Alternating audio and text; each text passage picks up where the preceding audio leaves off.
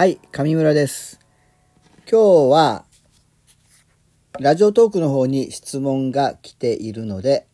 そちらの方を話したいと思います。えー何度か子宮頸がんについてご質問をくださっている方ですが、ASCUS、まあ私たちは一般にアスカスと呼んでますが、ASCUS について教えてください。まず1、ACUS は異常か正常かわからないほどの結果なのにコルポシンを受けるとつまりそれは、えー精密検査ですね。中等度中度異形成や高度異形成という結果が出ている人がいるのはなぜですか？ツイッターではたくさんそういった人がいるが稀なのでしょうか？最初から ACH や LSIL、HSIL が出るものじゃないのでしょうか？LSIL とか HSIL などは、えーもう細胞の中にウイルスの感染が認められるっていうことです。そして ACUS というのはウイルスに感染しているかもしれないというデータなわけです。子宮頸がんはご存知のように性行為によって子宮頸がんのウイルス HPV ヒトパピロマウイルスに感染して起きます。えーヒトパピロマウイルスは女性が一生の間に80%の女性が感染すると言われています。ただ自然に消えてしまうことがほとんどでその中の1%から2%の女性が子宮頸がんに移行する。その可能性が言われています。さてそんな感じですのでまず感染することは当たり前ですね。8割の人が感染するわけですから。これは前のラジオトークでも話をしています。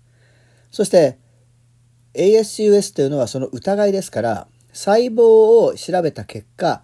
その可能性がある確実にそうとは言えないけど細胞の形がなんとなくウイルスに感染している可能性があるので詳しく調べてくださいという結果です。ですので一般にはその場合 HPV ウイルスの検査をします。再検査をして感染しているかどうかのウイルス自体の検査をして確認します。ただこれは疑いですからほとんどはそんなにいきなり軽度まあ、中等度とか高度の異形成が出ることはないです。ただその軽度とか中等度とか高度の異形成っていうのは子宮の緑地をパチンって組織を1ミリぐらい取ってその組織をスライスしてその中で HPV に感染した細胞がどれぐらい広がっているかで調べます。3分の1以内が軽度それ以上3分の2までが中等度それ以上3分の2からまあ、全部広がっているのが高度というふうに言います。ただ、これは HPV に細胞が感染しているというだけですから、癌でも何でもありません。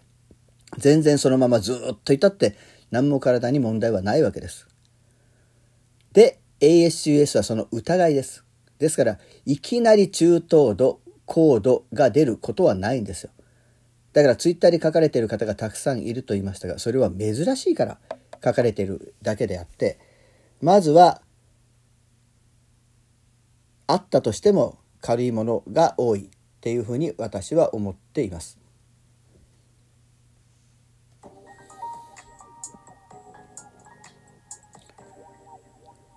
この方の質問は3つあるんです。第2が細菌性窒炎やカンチダで ASCUS になる方は珍しくないですか、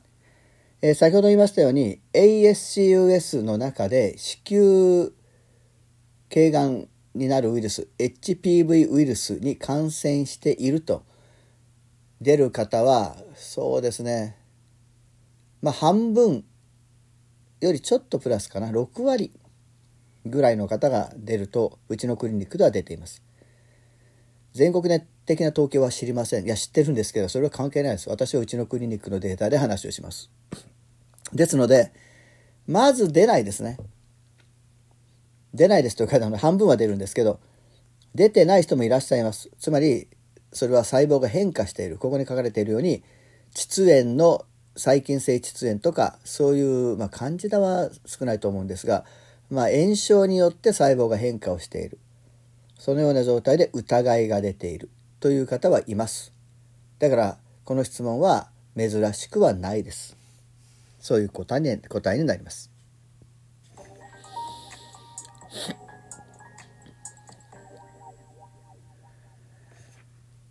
3番目は同じような質問ですね。ASCUS 判定が出た方は、だいたい HPV 検査は陽性ですか先ほど言いましたね。まあ5割から6割の間ぐらいが陽性です。また何型が多いですかっていう質問ですが、これは何型も多いです。まあ、ご存知のように16型、18型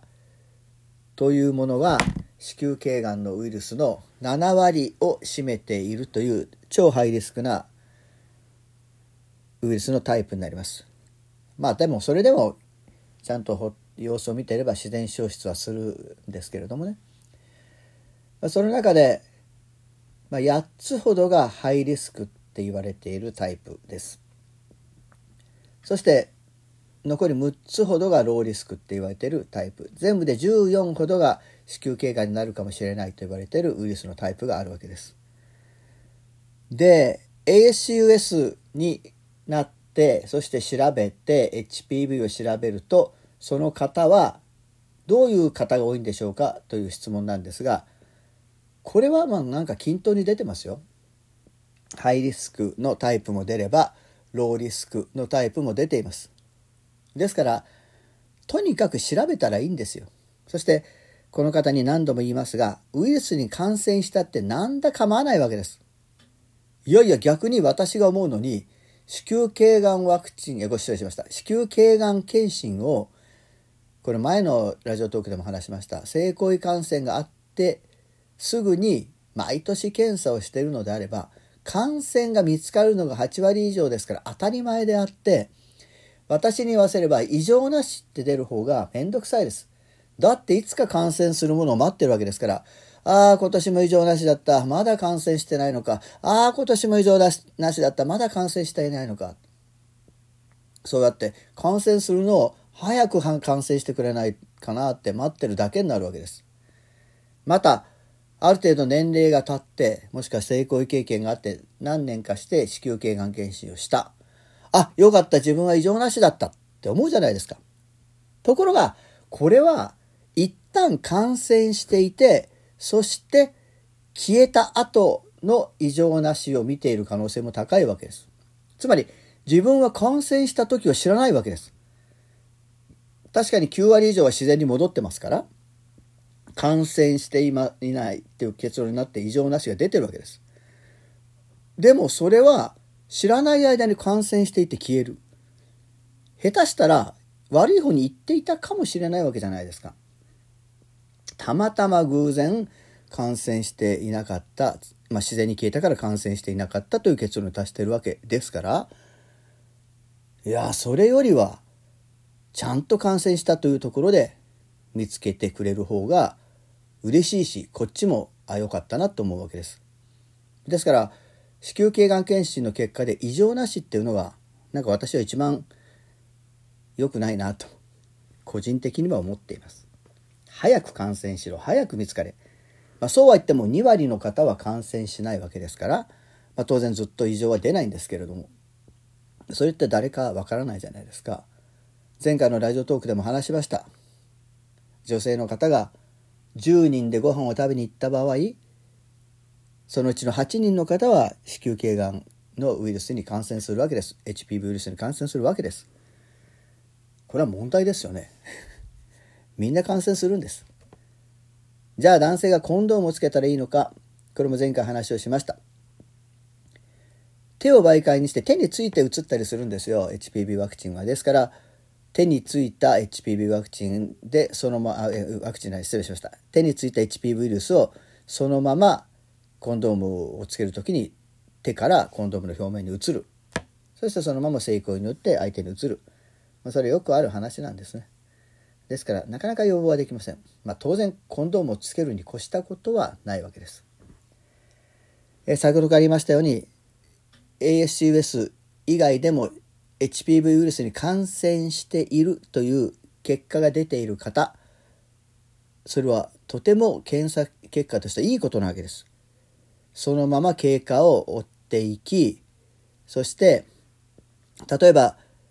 軽度異形成でハイリスクの場合は3ヶ月ごとの子宮がん検診。軽度異形成でローリスクの人は1年ごとの子宮がん検診。中等度異形成でハイリスクは3ヶ月ごと、もしくは治療。中等度異形成でローリスクの人は6ヶ月ごと。そして高度異形成の人は治療する。つまり、癌になる前に全部予防してしまう、もしくは自然に消えてしまう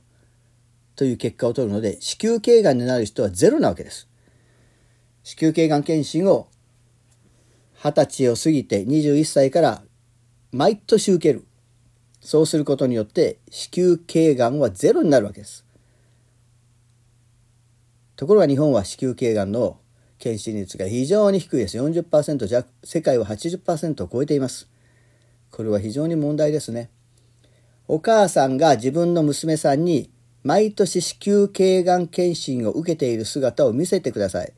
そうすると、お嬢さんたちは、あ、私も大人になったら子宮頸がん検診を受けなくちゃいけないなとか、